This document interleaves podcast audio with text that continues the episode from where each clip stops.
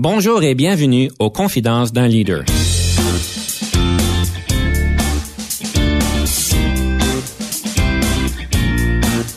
Ici Denis Lévesque, coach de cadre. Nous avons donc l'honneur et le privilège de recevoir en studio des leaders qui ont marqué leur communauté afin d'apprendre de leur expérience et de s'inspirer de leur sagesse.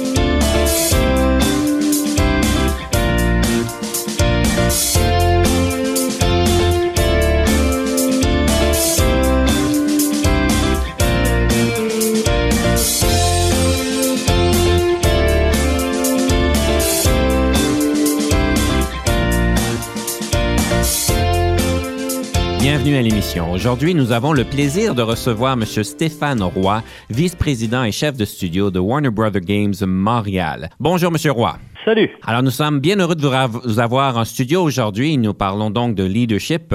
Peut-être pour nous mettre un peu en contexte, euh, on n'a pas souvent l'occasion d'avoir des personnes du, de l'industrie du jeu. C'est quoi Warner Brother Games Montréal? C'est quoi vous faites exactement? Nous, on se spécialise dans le jeu vidéo et en particulier les, euh, ce qu'on appelle dans le jargon les triple les triple A, les gros jeux de console pour la, console de Sony, donc la PlayStation 4 et la console de Microsoft, la Xbox One. Donc on se, on se consacre là-dedans et on fait partie de la division de jeux qui appartient à Warner. Donc vous avez le travail de rêve de tout le monde de vous amuser à toute la journée. Ah, c'est sûr. Ça, c'est une belle légende urbaine. D'ailleurs, euh, on joue toute la journée. Euh, je t'avoue que, bon, en espérant que la conversation sert à démystifier ça un petit peu, tu vas te rendre compte que non, c'est euh, très, très complexe. C'est une grosse machine, en particulier ces, ces, produits-là, les AAA. Donc, mais bon, si ça peut te rassurer dans ta croyance populaire, oui, effectivement, je joue, je joue toute la journée. c'est bien. Mais je présume que ça pose quand même certains défis au niveau du leadership, au niveau de la gestion, parce que si je comprends bien, vous avez des personnes qui sont hautement techniques au niveau des compétences informatiques, programmation, la, gestion de la qualité. Et si je comprends bien, vous devez mélanger tout ça avec un côté artistique et créatif pour permettre donc euh, aux clients, aux joueurs, à la personne qui est devant la console de bien profiter d'une expérience qui soit euh, bien engageante et ça demande beaucoup d'art et beaucoup de créativité. Donc, je présume que ça doit quand même donner des défis particuliers que d'autres n'ont pas peut-être. Oui, honnêtement, je pense que c'est une grosse, euh, comparé à d'autres industries, effectivement, de, de, livrer une expérience, un jeu euh, de, de, cette ampleur, ça l'implique, mais tellement de différentes personnalités. Et c'est un réel défi d'un point de vue leadership, d'un point de vue gestion. Donc, je vais y aller vraiment en stéréotype, je vais caricaturer, l'être humain est plus complexe que ça, mais juste pour aider à, faciliter la compréhension un peu. On peut avoir d'un côté justement notre directeur artistique, donc lui, tout ce qu'il veut, c'est que ça soit beau, aller jusqu'à notre programmeur qui lui parle pratiquement binaire et qui lui veut que ça soit efficace. J'ai mon écrivain qui, lui, se concentre seulement sur son histoire, alors, alors que j'ai mon animateur qui, lui, veut que ça soit seulement fluide et beau, que ça bouge bien, puis etc., etc. Donc, chaque spécialiste a ce qu'il veut atteindre. De temps en temps, on a des personnalités diamétralement opposées par leur, la, définition de leur rôle. Et euh, le gestionnaire, le, leader, doit réussir à s'assurer que les gens poussent tous dans, dans, la même direction pour arriver à un but précis, c'est de créer ce, ce produit-là qui euh, va vraiment plonger le joueur dans, notre univers. Et ça, ça, demande euh, beaucoup de doigté, je te dirais, d'un point de vue euh, justement gestion, d'un point de vue leadership. Comment est-ce que vous faites pour gérer des divergences qui sont vraiment diagonalement opposées par rapport à ce qu'on veut faire, ce qu'on prétend faire, ce qui est la bonne chose à faire quand vous avez ces, ces personnes qui ont deux angles complètement différents sur ce que ça veut dire un bon produit? Pour nous, dans un monde parfait, là, c'est très rare que c'est comme ça, mais dans un monde parfait, ça commence quand on commence à travailler sur un jeu. Euh, ça commence par un mandat très précis. Et pour moi, ce mandat-là est la, est la clé. Donc, euh, est-ce que comme mandat, on doit inventer une nouvelle marque, une nouvelle franchise, donc des nouveaux personnages, etc. Ou c'est le contraire, on fait le produit qui clôt une trilogie, etc. Donc, sincèrement, ça change les choses. Si je termine une trilogie, en toute franchise, je te dirais que euh, la, la, pression serait probablement plus d'un point de vue euh, narratif, l'histoire, etc. On veut vraiment bien terminer ça. Peut-être moins une réalisation technique. On veut pas réinventer la rue, on veut bien le terminer. Est-ce que je commence une nouvelle franchise? Donc là, oui, on doit créer des personnages forts, mais de la technologie aussi, etc. Bref, en connaissant très, très bien notre mandat, après, on construit notre équipe en, toute connaissance de cause. Donc, si j'ai un jeu où l'animation va être un des piliers, parce que chaque personnage doit avoir une personnalité très forte dans, son mouvement, euh, je vais m'assurer de bâtir une équipe qui est axée autour de ça, et cette équipe-là va comprendre qu'elle a un certain euh, avantage sur d'autres. Bref, s'assurer que chaque euh, leader des départements comprenne où est-ce qu'il se situe dans ce mandat-là pour pas créer de frustration. J'ai travaillé sur des équipes où, pour motiver les gens, on leur disait euh, vous êtes tous euh, extraordinaires, etc. C'est génial, mais à un moment donné, ça crée une frustration parce qu'à un moment donné, tu, dois prioriser certaines choses versus d'autres. Et là, tu peux te sentir un peu, il y a des gens qui se sentaient un peu moins considérés, si on veut. Donc, le mandat de départ, très important de le comprendre et surtout de l'expliquer à l'équipe. On doit prouver telle chose. On veut accomplir telle chose. Ensuite, de comprendre aussi où est-ce qu'on en est dans la production. Donc, si on, va assez haut niveau, on a une phase de conception, une phase de pré-production pour aller valider que la conception euh, est, solide et que on a la promesse qu'on veut donner aux joueurs est, intéressante. Et bien après, on fait la pleine production. On se pose plus trop de questions. On met en application on, et on fait le produit. Et enfin, on le termine. C'est-à-dire que là, on stabilise le tout et on le, on le débogue. On, on corrige tous les problèmes pour enfin le mettre en, marché. Donc, chaque phase aussi, tu as euh, des, départements qui vont avoir une plus grande ascendance sur d'autres selon la phase. Donc, en conception, le directeur créatif est, roi et maître, des game designers, etc., les concepteurs et tout ça. En pré-production, on commence, euh, nos, nos gars techniques prennent vraiment la balle au bon parce qu'ils doivent vraiment s'assurer que d'un point de vue technique, c'est possible de créer cette vision-là. Et selon les phases, etc., il y a des gens qui vont avoir un peu plus d'influence que d'autres. Donc, euh, c'est vraiment d'avoir une grande transparence et de s'assurer que les rôles sont clairs et précis. Ça l'aide énormément. Et puis, je présume aussi que vous avez un, un, défi technique supplémentaire parce que d'un autre côté, la technologie dans le jeu, si je comprends bien, évolue assez rapidement. Vous avez raison, ça change beaucoup. Euh, donc, les, euh, et même les façons de travailler. Euh, dans le sens où par exemple, moi, lorsque j'ai commencé, voilà, très longtemps, quand je suis un vieil homme maintenant, euh, quand on faisait un jeu pour la console, vraiment, là, comme je vous disais, de la famille Sony ou Microsoft, on pouvait, euh, c'était aisément, on, on, travaillait sur un produit, on le terminait et c'était terminé. Donc, c'était vraiment un produit qu'on offrait. Aujourd'hui, on parle pratiquement d'un presque d'un service, dans le sens de plus en plus les jeux sont, sont connectés. Donc, on, lorsqu'on livre le produit, ça ne fait que débuter, parce qu'après, on va offrir beaucoup plus de contenu et on va maintenir le produit en vie. Donc, cette façon de travailler-là, ça nous a forcé à, penser autrement. Les artistes, euh, la, façon qu'ils font des textures aujourd'hui versus une dizaine d'années, c'est complètement différent. Les consoles sont de plus en plus fortes. Il une époque où on, animait tous à la main, dans le sens euh, des, personnages, euh, les animateurs les, les faisaient eux-mêmes. Aujourd'hui, les consoles sont suffisamment puissantes. On peut utiliser la capture de mouvement. Même quand on commençait à l'époque la capture de mouvement, on devait la retoucher beaucoup. Aujourd'hui, on a des acteurs en studio, ils ont une performance complète, c'est-à-dire on enregistre au même moment leur mouvement, les, la voix, euh, les expressions faciales, tout est enregistré euh, au même moment. Le jour où on pense connaître une recette, on est mort. On doit être constamment à l'affût des nouvelles tendances, des nouvelles consoles qui s'en viennent. Dernièrement, on a vu voir arriver la réalité virtuelle, par exemple. Mm-hmm. Ça faisait longtemps qu'on entendait parler. Et mm-hmm. maintenant, c'est, on est en plein dedans.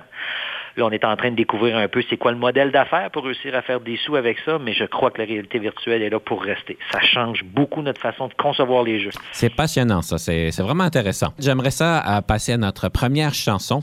Euh, j'aimerais savoir quelle chanson vous avez choisie et pourquoi vous l'avez choisie. Je ne suis pas la personne la plus euh, musicale au monde, mais au travail, de temps en temps, j'aime écouter des trames sonores.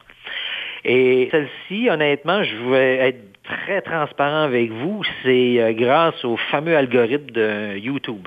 C'est-à-dire, tu écoutes quelque chose et à un moment donné, l'algorithme te dit, écoute, euh, selon, euh, selon ce que tu écoutes, j'ai l'impression que ça, ça pourrait t'intéresser. Et effectivement, euh, j'ai beaucoup aimé celle-là. Donc, c'est Flight de, du film tiré du film Man of Steel, je crois, c'est le dernier Superman. J'ai beaucoup aimé la, la, la, mélodie, dans le sens, je, je, la trouvais assez puissante et tout ça. Donc, c'est pour ça que je vous la propose. C'est ça m'aide à me concentrer au travail de temps en temps lorsque celle-ci euh, roule en, arrière, en arrière-plan. Euh, nous écoutons donc à Flight, Men of Steel, et ensuite nous prenons une petite pause.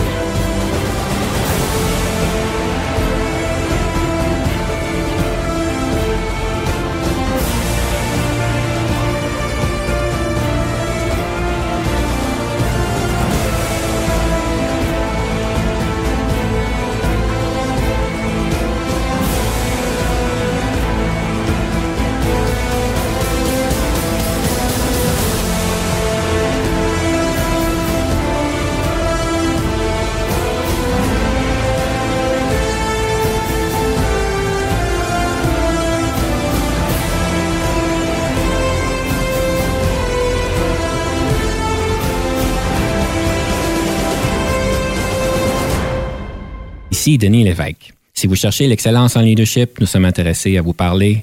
Venez nous visiter à solutionoptigestion.ca. Nous sommes en studio avec M. Stéphane Roy, vice-président et chef de studio de Warner Brother Games Montréal. Nous avons donc eu la chance d'écouter une trame sonore, Flight Man of Steel. C'était vraiment bien intéressant et euh, je trouve ça très approprié, évidemment, parce que vous travaillez pour euh, Warner Brothers, euh, de pouvoir avoir une trame sonore. C'était différent. On n'a jamais eu ça. Monsieur Roy, je sais que vous êtes un grand joueur d'échecs. Vous adorez les échecs, vous en parlez beaucoup. Je présume que vous êtes très bon.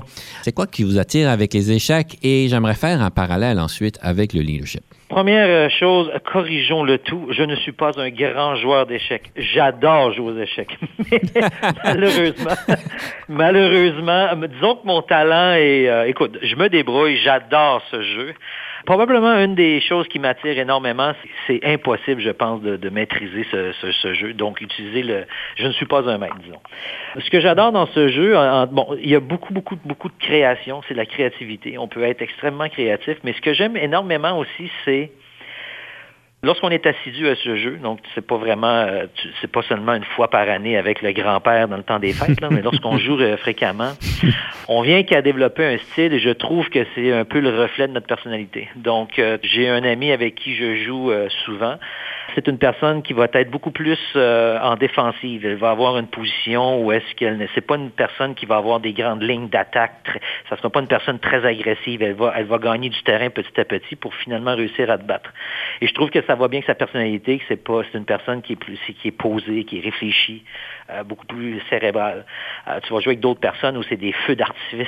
C'est, de temps en temps, c'est même des, des coups qui sont pas nécessairement les plus forts, mais sont spectaculaires, etc. Et très, très souvent, ça avec la personnalité de la personne. Donc, c'est un peu, un miroir un peu de, des, gens, je trouve. Donc, c'est, euh, c'est très facile de faire un parallèle entre ce jeu-là et euh, différentes choses dans, dans, la vie de tous les jours, si on veut. Est-ce que quelqu'un qui joue plus défensif a plus de succès que quelqu'un qui joue plus euh, offensif? Pas nécessairement. La, clé, effectivement, lorsqu'on joue beaucoup, euh, c'est euh, de s'adapter, c'est d'être flexible, de ne pas être euh, d'être prisonnier d'une seule méthode. C'est ce qui est intéressant aussi. donc, on parlait de justement de faire un peu un parallèle avec le leadership, la gestion. Je crois beaucoup à d'être capable de s'adapter à une situation, de comprendre le type avec le type d'équipe avec qui tu travailles, etc. tenter de forcer une recette ou de juste avoir une façon de voir les choses, c'est euh, selon moi dangereux. Et c'est la même chose à ce jeu. Euh, si tu fais face à une personne, un hérisson, qui se, se euh, recrever sur, lui-même et qui, protège son roi à, l'extrême, euh, tu dois trouver une façon de casser cette, euh, cette défense-là, versus l'autre que c'est un feu d'artifice absolu, tu dois réussir à y trouver une façon de faire payer ses, les, risques qu'il prend. Donc, c'est le fun. C'est vraiment une entre, deux personnes, c'est une guerre entre deux personnes. C'est de trouver le point faible dans un sens. C'est intéressant parce qu'en leadership, évidemment, on va parler de pouvoir bien être stratégique, de pouvoir pouvoir, prédire les deux, trois prochains mouvements lorsqu'on fait des choses. Vous avez parlé de flexibilité, de pouvoir être flexible dans notre style, qui vous fait donc un meilleur leader. Oui, oui, j'ose espérer. J'ose espérer. Restons humbles ici, là, mais euh, j'ose espérer. On parle d'être flexible face à des situations, mais aussi face à, aux différentes personnalités. Comme je disais en, en entrée de matière, la, dans cette industrie, on travaille avec mais vraiment un, éventail hallucinant de, différentes personnes. Donc, euh, on doit être capable de soutirer le meilleur de chacun de ces individus-là. Donc, ça veut dire de, s'adapter d'un point de vue personnalité, mais également d'un point de vue expérience, dans le sens où euh, l'industrie est en pleine croissance. Montréal, c'est hallucinant comment il y a des studios, la compétition est vive, donc on est toujours à l'affût de nouveaux talents. Donc, c'est un mélange de vieux bonhommes comme moi, seniors, aller à des jeunes qui commencent, des juniors. Euh, donc, bien entendu, l'encadrement de ces gens-là ne sont pas les mêmes. Donc, notre façon de les gérer, c'est pas pareil. Euh, donc, c'est très, très, très... exact. je, me répète, mais le parallèle à faire avec le jeu est très pertinent, oui. J'ose vous poser une question délicate. On parle de jeu d'échecs. Vous jouez avec donc euh, différents adversaires et donc une personne en particulier que vous semblez jouer régulièrement. Est-ce que c'est mieux de jouer avec une personne ou avec un ordinateur? Oh mon Dieu, ça, je pense que ça sera unanime, ça sera avec une personne parce que de toute façon, depuis euh, maintenant presque, j'ai quasiment envie de vous dire maintenant 20 ans, en tout cas au moins 10 ans, l'humain ne peut plus rivaliser de toute façon contre l'ordinateur. Donc aujourd'hui, l'ordinateur est une, euh, un outil extraordinaire pour euh, apprendre. Le jeu pour et aussi dans le sens c'est la collection dans le sens où tu peux avoir toutes les parties jouées à ce jour sur une clé USB c'est très léger en fait, Internet a complètement révolutionné la façon qu'on euh, aborde ce, jeu-là. Mais euh, non, il n'y a rien qui remplacera l'humain parce que face à l'humain, c'est là que tu as, une réelle compétition avec l'autre, dans le sens de trouver la faille. Euh, l'autre peut être fatigué, stressé, etc. La machine, elle est froide, elle est pas, tu ne peux pas l'influencer, tu ne peux pas la regarder dans les yeux, tu ne peux pas, c'est ça, elle elle jouera toujours le meilleur coup, ce qui est honnêtement emmerdant. Si je comprends bien, donc les plus grands champions des échecs, est-ce qu'ils se font battre par l'ordinateur ou bien? Oh, absolument. Ils n'ont Ah plus oui, hein? aucune chance. Ah, c'est fini, c'est fini. Et c'est pour ça que c'est intéressant de voir les humains dans le sens où, par exemple, le champion du monde va jouer un coup euh, et là, la machine te le dit tout de suite. Nous, les, ben, si tu regardes une partie, euh, les moteurs de jeu vont te dire tout de suite si le coup est bon. C'est instantané. Et de temps en temps, tu vois que la machine te le dit, euh, le, le coup est pas bon. Et euh, par contre, l'adversaire n'a pas accès à cette, euh, cette information-là. C'est Mhm. une compétition entre deux. Et parce que c'est le champion du monde devant lui, il va maintenant s'inventer quelque chose. Il va dire, OK, je pense que le coup est pas bon, mais là, c'est impossible. Et, et là, c'est là que l'humain entre en phase, en- entre en jeu. C'est ce qui est intéressant. En fait, un- une bonne manière de pouvoir passer à notre prochain segment qui est la démystification. Vu que vous avez démystifié le, le fait que les jeux vidéo, en fait, sont dominants sur les hommes, au des échecs en tout cas, on passe donc au segment de la démystification.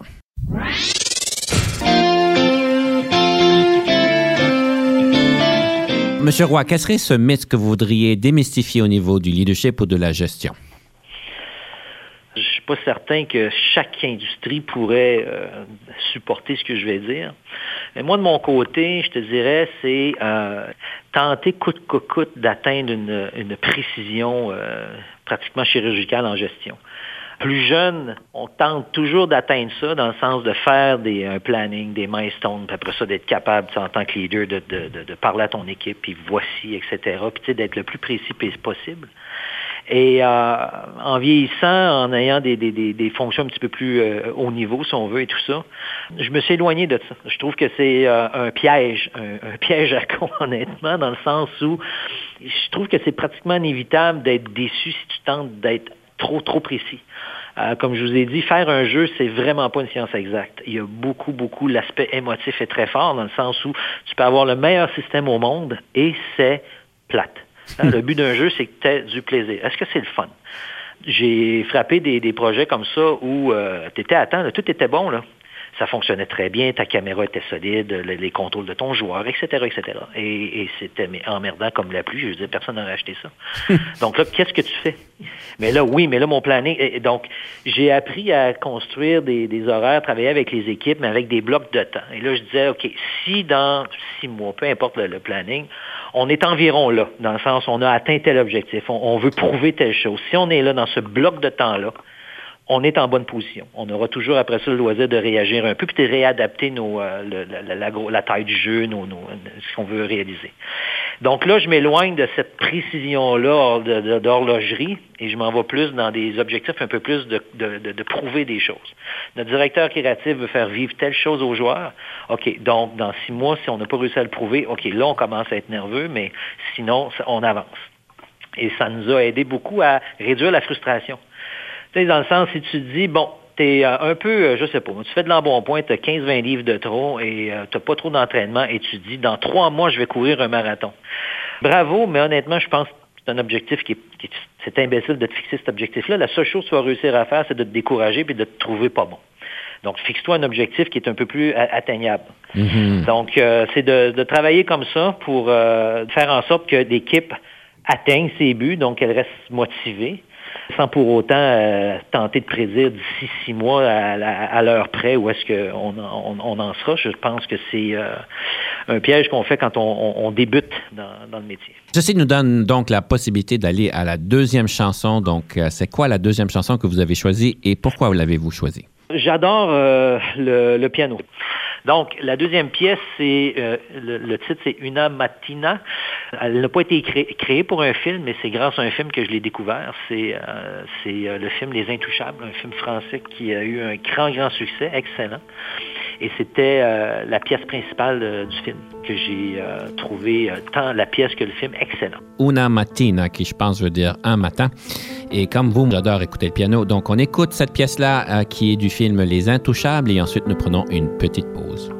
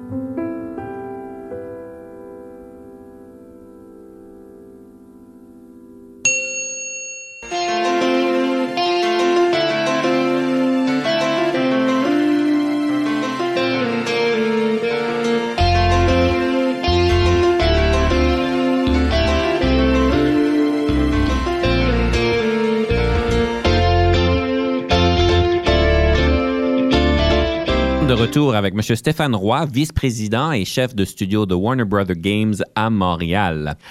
À ce point-ci, j'aimerais ça toujours explorer un livre sur le leadership qui vous a marqué, qui vous a aidé au niveau de votre développement leadership et j'aimerais pouvoir explorer ça avec vous, M. Roy. Oh boy, OK. Euh, écoutez, là, je vais, je vais être un mauvais élève. Donc, n'hésitez pas à me taper sur les doigts si euh, je fais dérailler votre émission. Donc, vous êtes prêts? On est prêt. Quel livre avez-vous choisi? En théorie, en théorie, le titre que je vais vous donner, mais après vous allez comprendre pourquoi je vais. Euh, je ne suis pas, en toute franchise, je ne suis pas un consommateur de ce type de, littérature. Si je vous dis, je vais vous donner un titre et vous allez en, vous allez en pleurer de joie tellement c'est magnifique. Ah ben là, j'ai bien hâte, là, comme il faut arrêter le, suspense. C'est quoi ce livre-là? Je me jette à l'eau. Donc, le titre officiel, Ethics, Integrity and Sacrifice in the Workplace. Donc ça, ce serait le titre. Ethics, Integrity and Sacrifice in the Workplace. Exactement. Ça, ça a l'air pas mal lourd comme livre. C'est ça le but, c'est complètement faux. D'accord? J'adore un site web qui s'appelle despair.com. Donc, D-E-S-P-A-R.com. J'adore ce site parce que eux, euh, ça fait longtemps qu'ils sont euh, qu'ils existent et euh, ils ont commencé à faire des, tu sais, ces fameux posters euh, qui, qui, inspirent les gens là, avec une mhm. belle, un arc-en-ciel avec une super citation. Là, oui, oui, genre. exact. Ils sont devenus des experts de ça, mais de tourner ça un peu en dérision. Donc des images magnifiques qui ont vraiment une qualité artistique incroyable, mais avec des citations mais complètement irrévérencieuses, cyniques, pour justement rire un peu de ce, mouvement-là qui, était très populaire il y a quelques années. Donc j'adore ce site-là. Et ils ont sorti un bouquin avec une fausse jaquette. Donc la fausse jaquette, c'est elle que je t'ai dit. Pour que si je le laisse traîner sur mon bureau, j'ai l'air d'être un gestionnaire sérieux qui parle d'éthique et de sacrifice au travail. Mais le vrai, le vrai titre, c'est The Art of Demotivation. Ça, c'est le vrai titre. C'est le livre t'explique comment tu dois tout faire en ton possible pour justement tu veux pas une espèce d'esprit d'équipe, tu veux que tes gens soient démotivés, tu ne veux pas qu'ils se pensent importants. Mais bien entendu, tu comprends que c'est très cynique, c'est complètement l'inverse.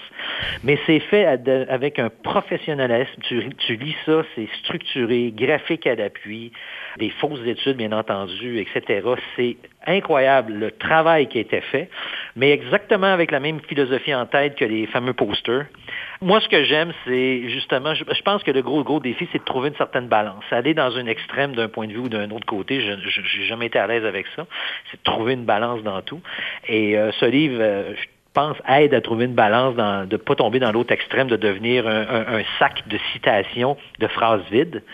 Puis tu veux pas non plus être le cynique qui veut, euh, qui ne croit plus en rien. Donc, ça a été, je te dirais, avec humour, une trouvaille intéressante. Mais c'est vraiment pas le type de bouquin euh, que tu, conseilles à un jeune gestionnaire. Tu as besoin de, comprendre un peu le, second degré de, l'ouvrage, si on veut. Bref, c'est pas exactement. J'ai l'impression que vous avez reçu d'autres suggestions un petit peu plus constructives que celle-ci. J'en suis désolé. Mais vous avez un sens d'humour euh, qui est quand même bien marqué et bien intéressant. Donc, j'apprécie bien ça. Ce qui m'amène peut-être au prochain sujet, l'humour au travail. C'est important pour les leaders? Beaucoup. Je pense que c'est un... Ben, ça peut être un outil dangereux, par contre. Hein. Je veux dire, c'est euh, ce qui fait rire une personne ne fait pas nécessairement rire l'autre. Ça l'aide, je pense, de temps en temps à, dédramatiser certaines situations ou mm-hmm. à, bien faire passer un message ou à. Moi, j'aime donner beaucoup, j'aime imager mes propos, j'aime illustrer, j'aime donner des exemples, faire des comparaisons, euh, justement pour m'assurer. Ça, c'est une chose, c'est assez hallucinant de voir comment tu es certain d'avoir été mais très, très clair. Et tu te rends compte qu'une personne qui a rien, a rien compris. Tu sais. Donc, euh, justement, d'utiliser des images, de, de, de, les faire visualiser dans leur tête. Là, tu vois-tu la même chose? Des exemples, et là, j'aime utiliser des exemples complètement un peu, euh, un peu loufoques. Les gens rient, mais là, je comprends. Là, on a connecté et on, on, a la même image en tête. Et à partir de là, tu peux construire puis de t'assurer que le, message a été euh, a bien été compris. Moi, c'est un cas, je, je, je tente d'utiliser beaucoup.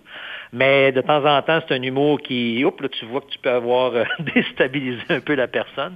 Donc, c'est à utiliser avec parcimonie. En fait, euh, vous êtes connu comme étant le roi des métaphores. On parlait tantôt au niveau des échecs, le fou et le roi, mais on a déterminé que vous êtes le roi des métaphores. Quelle est votre métaphore que vous aimez le plus utiliser?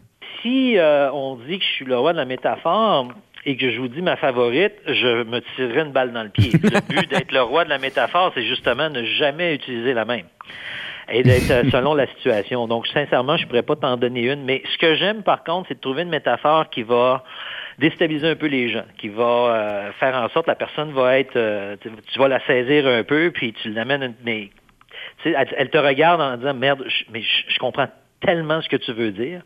Donc j'essaie de trouver, j'essaie de trouver ceci.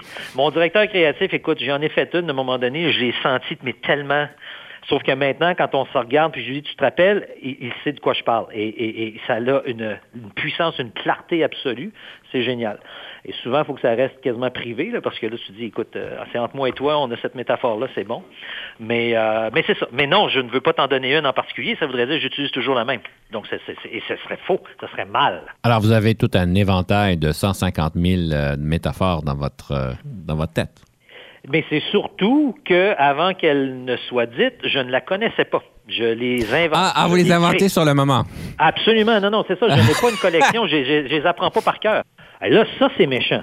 Ça, c'est méchant. Là, là, c'est de me mettre positionné comme le roi d'eux et après ça, de me tirer une balle courbe directement dans les, euh, ce qui fait la différence. Monsieur Roy, vu qu'on on va vous donner un petit peu de temps, on va passer donc à la rafale. On vous laissera la vivre et une fois que vous l'avez vécue, vous allez peut-être avoir plus d'inspiration. Ben oui, parce que là, sincèrement, c'est euh, c'est déloyal. Je, bon, ben, je, m'en je, m'excuse du faux pas. Euh... Mais non, Alors, faux pas. Ne soyons pas trop dramatiques. D'accord. Alors, sur ce, nous allons donc passer au segment de la rafale. Je vous rappelle donc ces 13 questions qu'on vous pose rapidement. Vous avez 6 minutes pour y répondre. On sait bien qu'en leadership, c'est important de pouvoir donner notre message d'une manière concise et claire pour que tout le monde puisse l'entendre et la comprendre. Et l'idée, c'est de ne pas prendre plus que six minutes, mais de quand même se tenir à côté du six minutes pour pas le faire en 30 secondes. Et là, vous savez que dans le jeu vidéo, on est toujours en train de gamifier, qu'on dit, c'est une mauvaise expression et tout. Donc, on aime les défis. Donc, dites-moi que j'ai un temps à battre. Quel est le meilleur temps? C'est d'arriver à six minutes pile. Non, non, ça, c'est trop facile. C'est quoi, le, plus vite a été en 4 minutes 12, je dois faire, je dois battre 4 minutes 12. Non, non, vous n'avez pas compris. Le, le, but du jeu est différent. C'est de rester à 6 minutes pile. C'est super difficile de garder notre temps. Bon, mais regarde bien ce que je vais faire. Je t'envoie un game designer. Là. On va mettre un petit peu de. On va dépoussiérer tout ça. Je vais vous aider à, rendre ça encore plus excitant. C'est fabuleux. J'ai bien hâte de voir la Rafale version 2.0. Allons-y.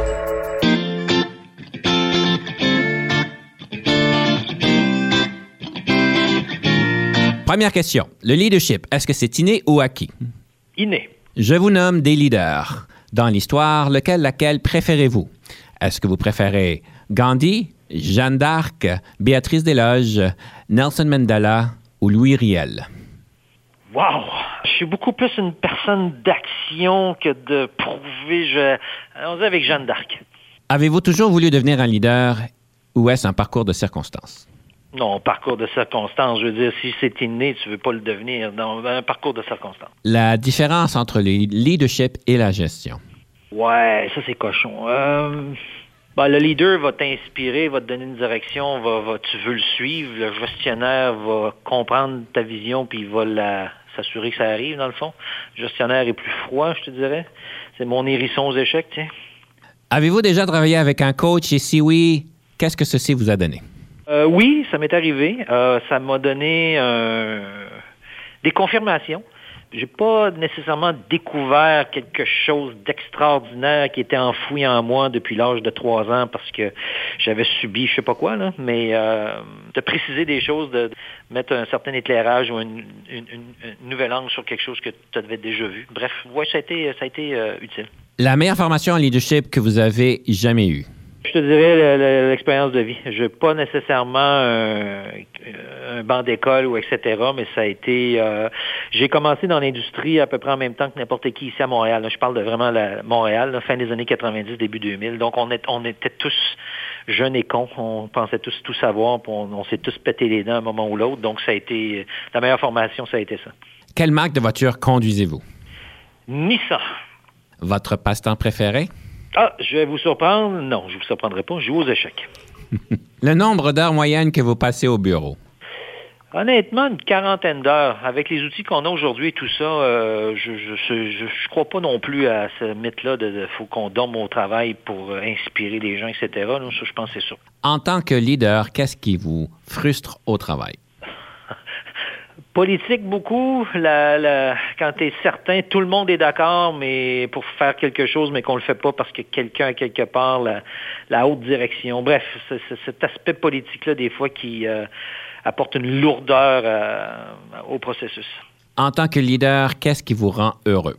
De voir un groupe de personnes que ce soit très clair, qu'une équipe sache exactement ce qu'elles sont les attentes, qu'est-ce qu'elles doivent faire. Je pense que quand c'est clair, quand tu sais, toi, ton rôle à jouer, qu'est-ce que tu apportes à, une équipe, tu es heureux. En tant qu'employé, ça, ça, ça, c'est beaucoup plus facile. Donc, en tant que leader, si j'ai réussi à faire en sorte que l'équipe euh, sait vers où elle s'en va, qu'elle adhère, qu'elle comprend le pourquoi du comment, du parce que, ça me rend heureux. Je vous donne quatre qualificatifs. Situez-vous par rapport à ceux-ci. Créatif, bagarreur, cérébral, envieux.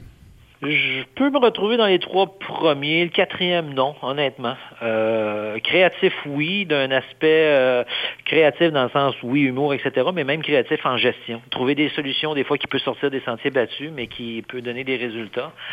Cérébral, oui. Je vais réfléchir sur avant de bouger un peu, mais euh, et bagarreur, oui, j'ai un tempérament où je ne m'avouerai pas vaincu à la première. Euh, je vais me bagarrer, je, vais prouver qu'on peut réaliser tel tel truc.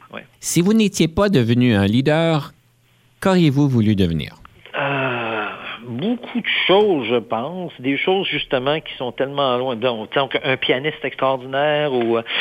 J'aurais probablement aimé, par contre, être un, un, athlète de haut niveau. Je pense que j'aurais aimé cette niveau-là d'adrénaline, de, pousser ton art, l'art étant ton sport, mais à un point où tu peux, euh, tu deviens dans les, meilleurs au monde. J'aurais probablement aimé vivre cet aspect-là, qui est quand même aussi éphémère, donc ça ne dure pas une vie. C'est très intense. J'aurais probablement aimé vivre ça. Alors, nous avons donc fait la rafale. Sur ce, nous allons prendre une petite pause. On revient sous peu.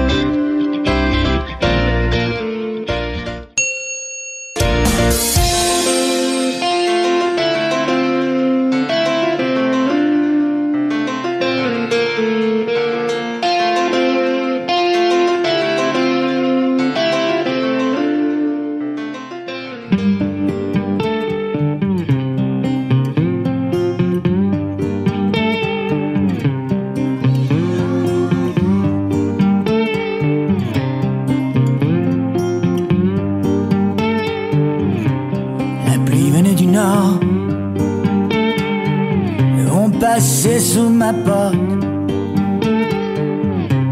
Je compte vivre fort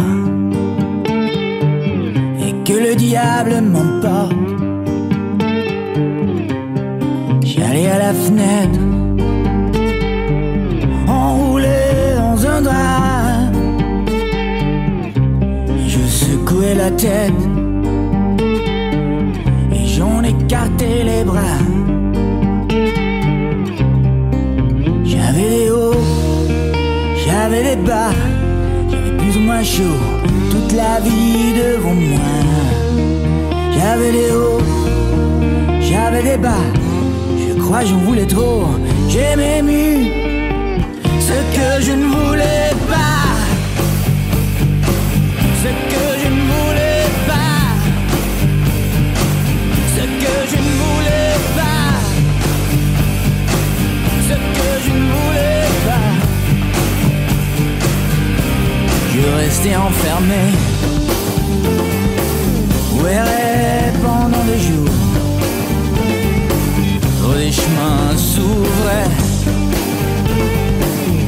de faire.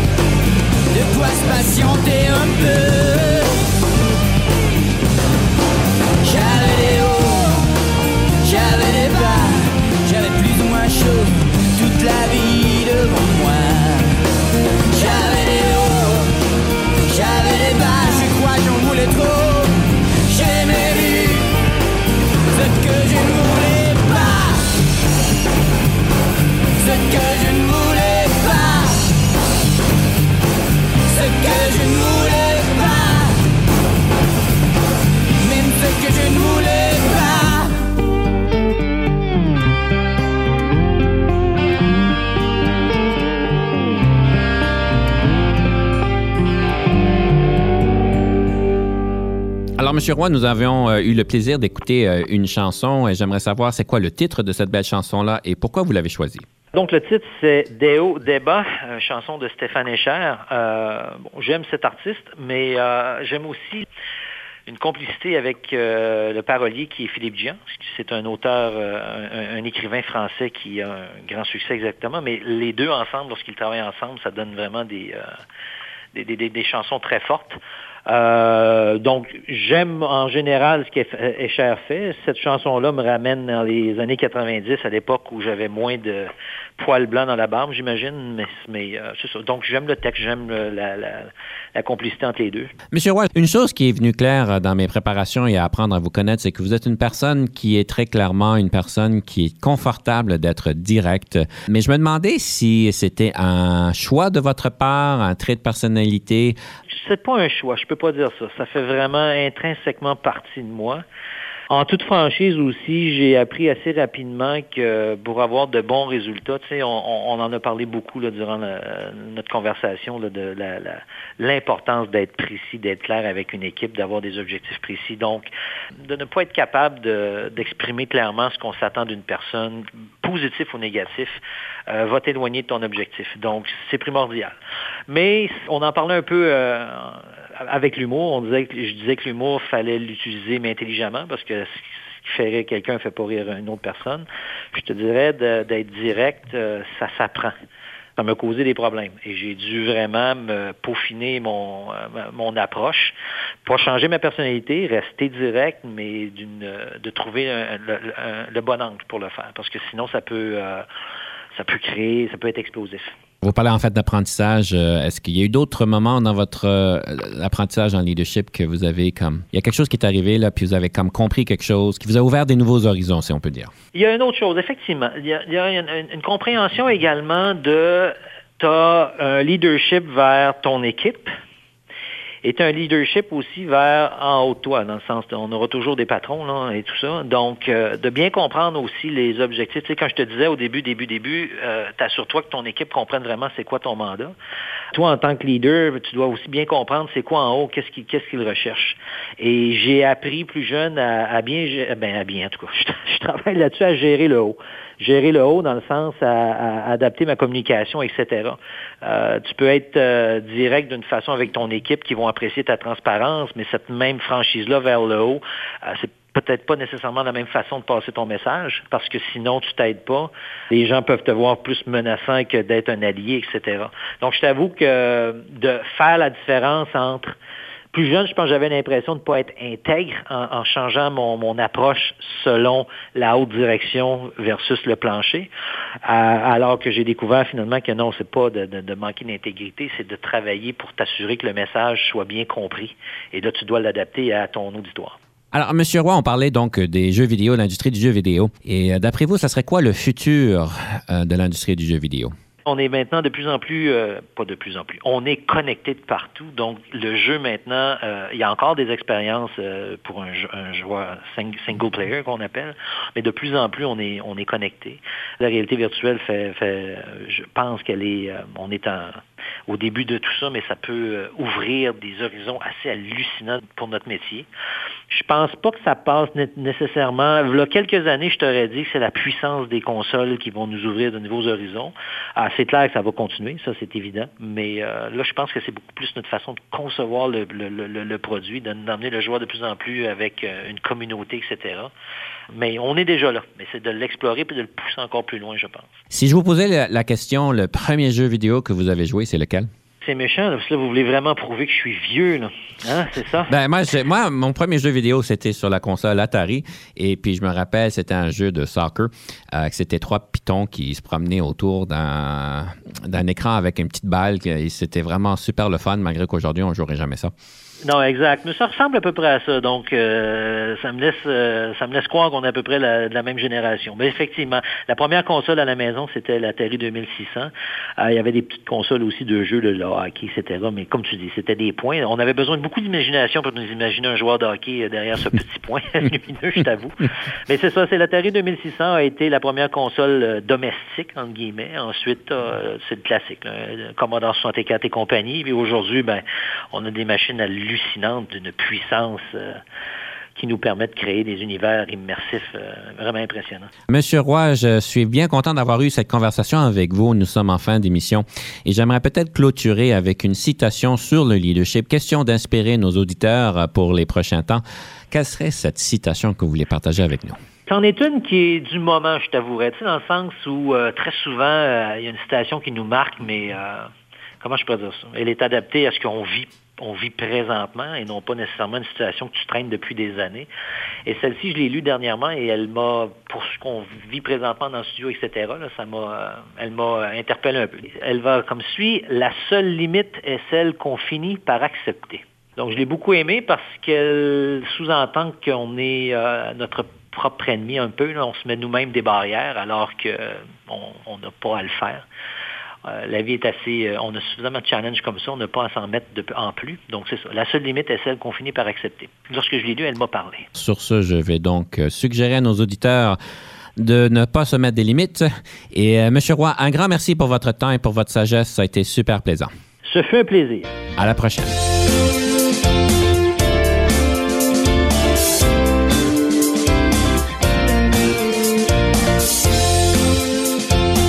Conception, animation, entrevue et recherche, Denis Lévesque. Montage et réalisation, Jean-Paul Moreau. Confidence d'un leader est une production et une présentation d'Unique FM 94,5.